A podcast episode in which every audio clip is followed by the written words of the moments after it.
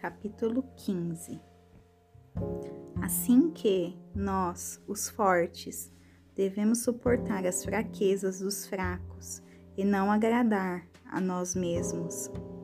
Cada um de nós agrade o seu próprio para o seu bem e edificação, porque também Cristo não agradou a si mesmo, mas, como está escrito, os insultos dos que te insultavam caíram sobre mim, porque todas as coisas que foram escritas anteriormente para nosso ensino foram escritas, para que, pela paciência e consolação das Escrituras, tenhamos esperança.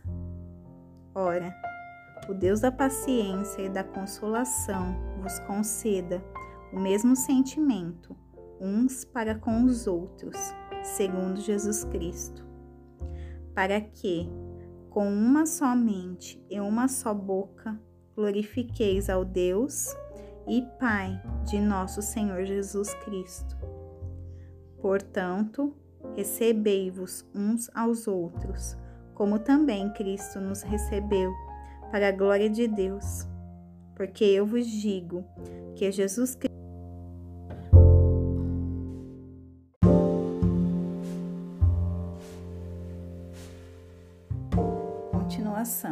Romanos, capítulo 15, versículo 8.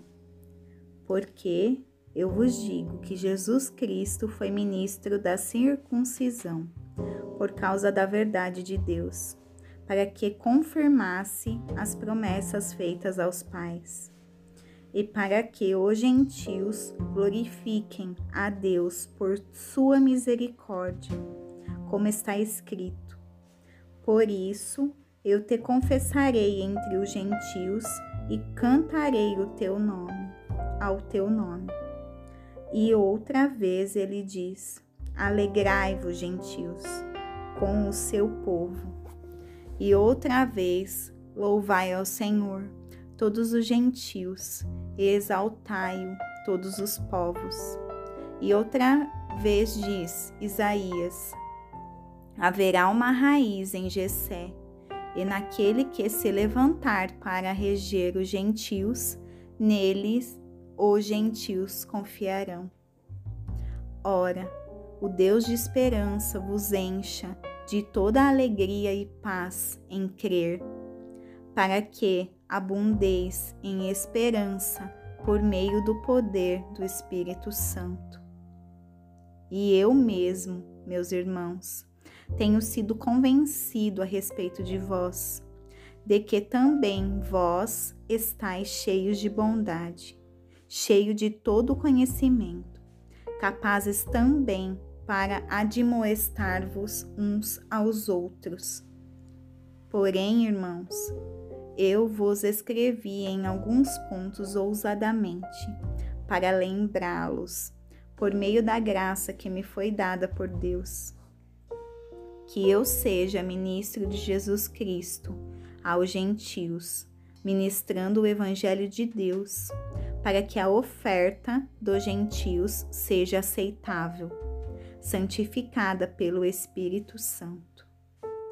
Por isso, eu tenho que me gloriar em Jesus Cristo, nas coisas pertencentes a Deus porque eu não ousaria falar alguma coisa que Cristo não tenha feito por mim, para fazer os gentios obedientes, por palavras e por obras, pelo poder dos sinais e maravilhas, através do poder do Espírito de Deus, de maneira que, desde Jerusalém e arredores até o Ilírico, eu tenho pregado plenamente o Evangelho de Cristo. E desta maneira me esforcei por pregar o Evangelho, não onde Cristo houvera sido nomeado, para não edificar sobre fundamento de outro homem. Antes, como está escrito, aqueles a quem ele não foi anunciado o verão, e os que não ouviram o entenderão. razão pela qual também muitas vezes tenho sido impedido de ir até vós.